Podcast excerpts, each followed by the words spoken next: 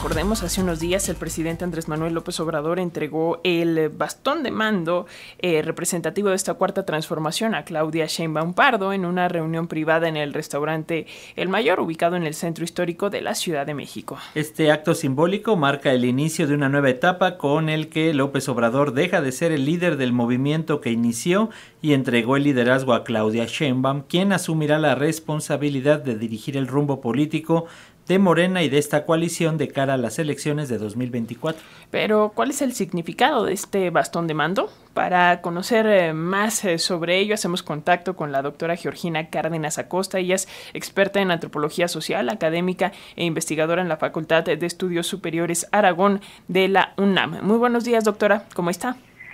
Hola, muy buenos días, Alexia. Buenos días, Paco. Gracias, doctora. Pues eh, tenemos esta duda. ¿Cuál es este significado del bastón de mando que entregó el presidente a Claudia Sheinbaum? ¿Qué, tan simbólico es? ¿Qué tan formal, tan legal? Coméntanos, doctora, por favor. Bueno, pues comentar que tiene que ver con, pues, con nuestras costumbres, con nuestras tradiciones que hay en diversas partes de aquí de México, ¿no? Y entonces, bueno, pues es, es algo que está vinculado con una cosmogonía ancestral, y bueno, pues esto tiene que ver con el cambio de autoridades. Entonces, bueno, esto es algo que sucede en diferentes regiones del país y cada uno va teniendo sus características. Entonces, esto sí es importante señalarlo, no es algo muy dinámico, no es homogéneo.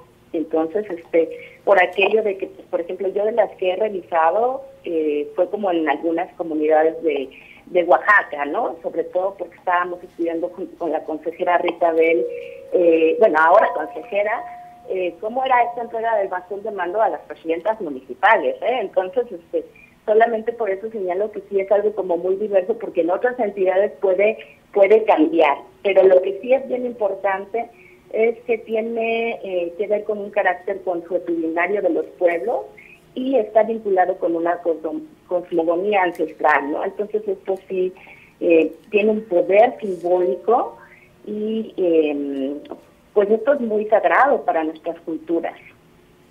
Eh, doctora, y en ese sentido, por ahí, eh, bueno, se hizo eh, viral porque también se compartió desde la conferencia matutina un, audio de supuestamente este audio de, Santiago Ortela, el representante de estos pueblos originarios, que fue quien entregó el, bastón de mando al presidente en diciembre de 2018, diciendo que pues este, este entrega, esta entrega de bastón de mando va más allá de, de, hacerlo como un acto político, sino que justamente tiene eh, pues este significado de, eh, de, ser un guardián, ¿no? Eh, cómo interpretar esta reacción. Y bueno, también después dijo Claudia Sheinbaum que, que, sí se pusieron de acuerdo con los pueblos originarios, pero vaya, ahora ya se ha vuelto o se volvió más bien como un acto político cuando el fondo va, va más allá, ¿no?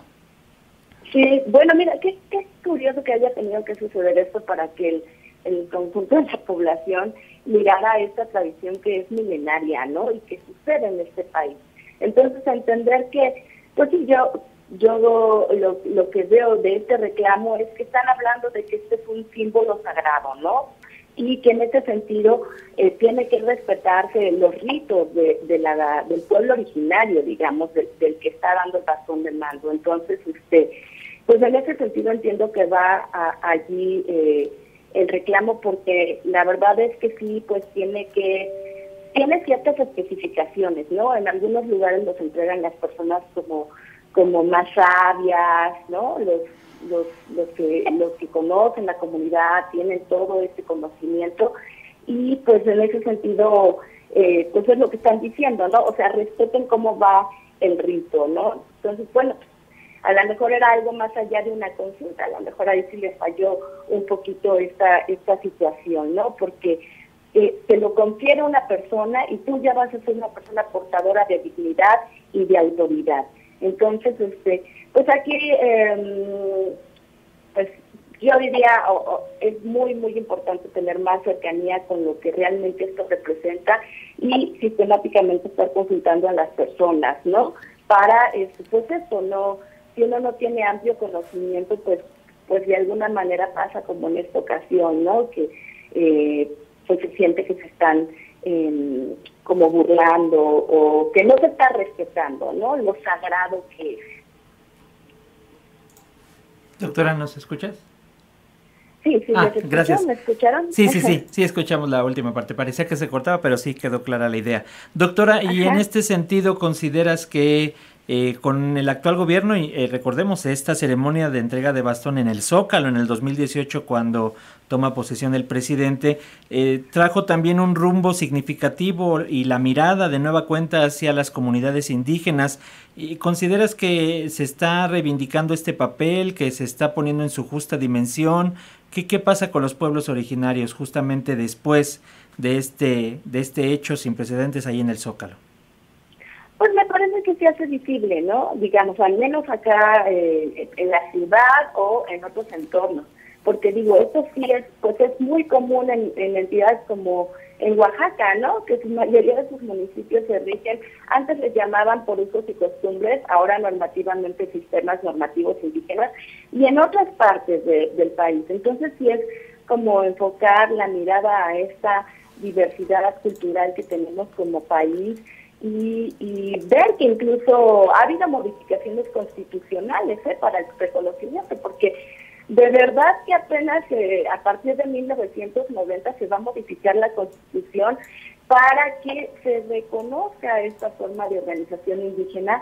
No obstante, las comunidades este, del país habían mantenido sistemáticamente sus costumbres a pesar de que esto casi que estuviera prohibido. Entonces, parece muy importante que, eh, que se coloque como, como un tema a, reflexionar y recuperar nuestras raíces, valorarlas y bueno, pues quienes no tengan mucha información, pues para evitar cualquier situación, pues enterarse, platicar con ellas y, eh, y que esto conviva con, con todo pues estas costumbres tan, tan bonitas, valiosas e interesantes convivan con toda la ciudadanía.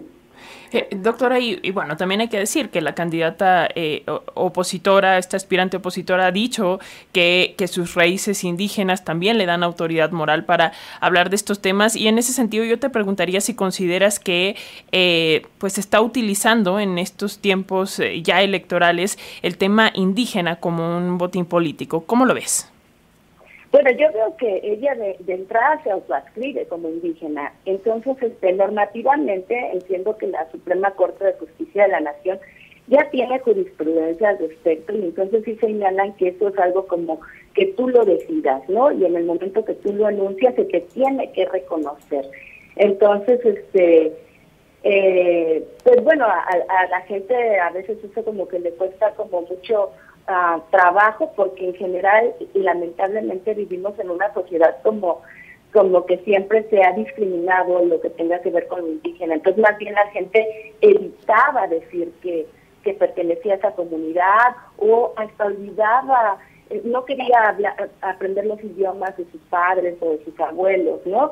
Entonces este, sí genera como choque a la gente de, ay, bueno, ¿por qué se vive Yo creo que aquí lo importante es que que, se reconozca que la gente lo puede hacer y que eh, pues no le estemos este, como regateando eso no a las personas si, si se quieren autoadquirir porque pues va contrario a, las ideas de, respetar todo lo que implica con las comunidades este y pues su riqueza ancestral. Entonces este pues bueno eh, sí sí me parece eh, simbólico que ella se autoadscriba. A mí me parece como importante, pero bueno, pues en procesos electorales pues la gente le entra por todos lados, ¿verdad? Entonces sí también pues buscan ciertos este ciertos públicos, digamos. Aquí tendrá que ver que eh, pues que ella se autoadscriba, pero también tenga este reconocimiento de las comunidades y no es algo así como solo denominativo, ¿no? Sino es un compromiso. Entonces, ¿yo qué voy a hacer por las comunidades indígenas en este país? Gracias, doctora Georgina Cárdenas Acosta, experta en antropología social, académica e investigadora en la Facultad de Estudios Superiores Aragón de nuestra UNAM. Como siempre, un placer platicar contigo. Gracias. hasta pronto. Muy buen día. Hasta luego.